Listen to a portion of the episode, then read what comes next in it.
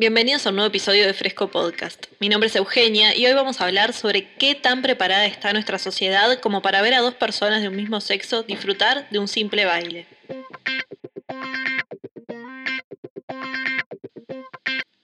Hablemos del orgullo. Eso que la Real Academia Española define como un sentimiento de satisfacción por los logros, capacidades o méritos propios.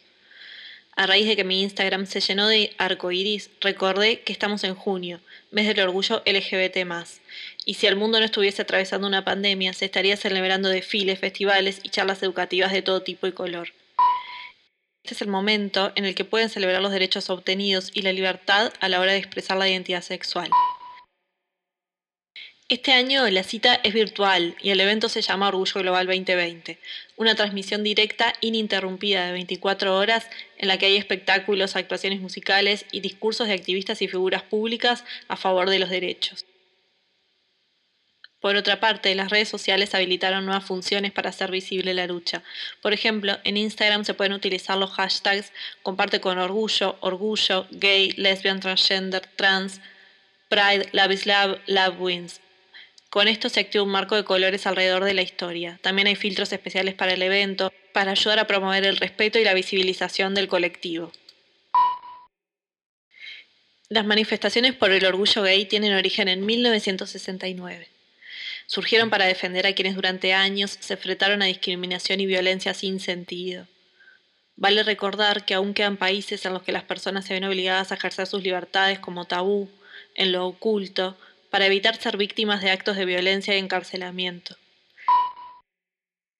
En esos países a los homosexuales se los trata como delincuentes, fomentando un clima de prejuicios que incrementa el peligro que se cometan agresiones y abusos en su persona. En 2005, en México, se estimó que hubo 900 asesinatos por homofobia en solo nueve años. En Hong Kong, cuatro hombres fueron detenidos por mantener relaciones sexuales dentro de un sauna privado. En Arabia Saudita se condenaron a más de 100 hombres a ser encarcelados y azotados por tener conductas de amor entre ellos.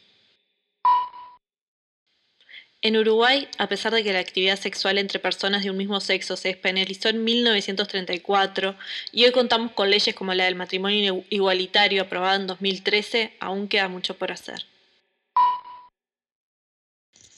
Me pregunto cuánto habremos avanzado en este tema desde hace tan solo cinco años atrás, cuando dos mujeres que bailaban tango juntas durante un encuentro de milonga realizado en la Plaza del Entrevero fueron expulsadas por el organizador, quien mismo dijo que allí no se aceptaban ni tortas ni maricones. Esta milonga no quiere distorsión, hay familias y hay niños, expresó también en aquel entonces. Aún no siendo pareja, solo por bailar, estas mujeres sufrieron estigmatización, discriminación, se les aplicó una especie de cerco social y en relación al espacio de la plaza se impuso un derecho de admisión sobre un espacio público. Y este es un caso puntual de tantos otros algo tan libre y placentero como bailar fue demasiado para muchos de quienes allí estaban. En la letra de la concesión de la autorización al lugar no están previstas estas cosas, pero se van dando nuevas situaciones que ameritan que se revise el tema. Señaló en aquel entonces Patricia Roland, la directora de Espacios Públicos de la Intendencia. Como respuesta al hecho de discriminación ocurrido al ver a dos mujeres bailar, la integrante del Ministerio de Desarrollo Social, Denise Legrand, convocó a realizar una contramovida en la misma plaza. Así, con el nombre de Milonga Inadecuada, se llevó a cabo una iniciativa que se popularizó a través de Twitter y contó con una respuesta multitudinaria. Me gustaría reflexionar entonces si por más de que en Uruguay haya protección en el sistema judicial y político sobre las minorías sexuales y que nuestro país se jacte de encontrarse entre los países más liberales del mundo, esta situación sería distinta si sucediera hoy cuánto realmente se acepta en la sociedad del amor entre personas de igual sexo. ¿Cuánto cambiamos desde hace cinco años ahora? ¿Son respetados sus derechos o aún se continúan vulnerando?